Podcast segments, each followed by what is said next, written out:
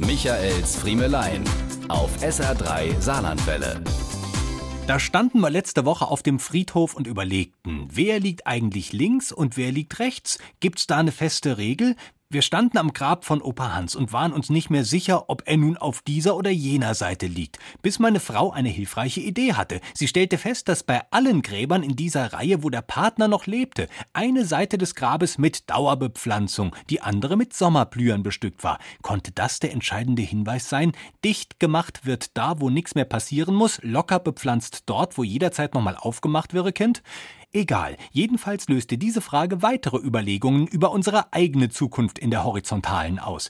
Wir waren uns schnell einig, dass wir gerne so liegen würden wie im Bett. Ich rechts, die Chefin links. Und das am liebsten im bequemen Schlafanzug statt in den Kleidern, die wir im Leben sonst nur trugen, wenn wir verkleidet zu irgendeinem runden Geburtstag oder einer Hochzeit mussten.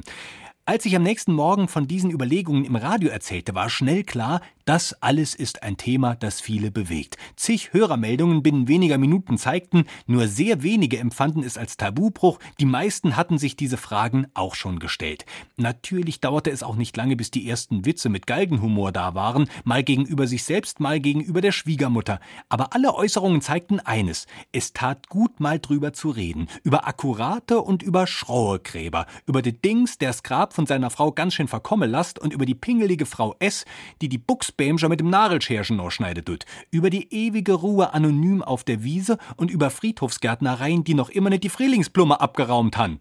Ich jedenfalls bleibe dabei. Bitte rechts, also von vorne geguckt und die kariert Schlafanzugbuchs. Das wäre fein. Diese und mehr von Michaels Friemelein gibt's auch als SR3 Podcast.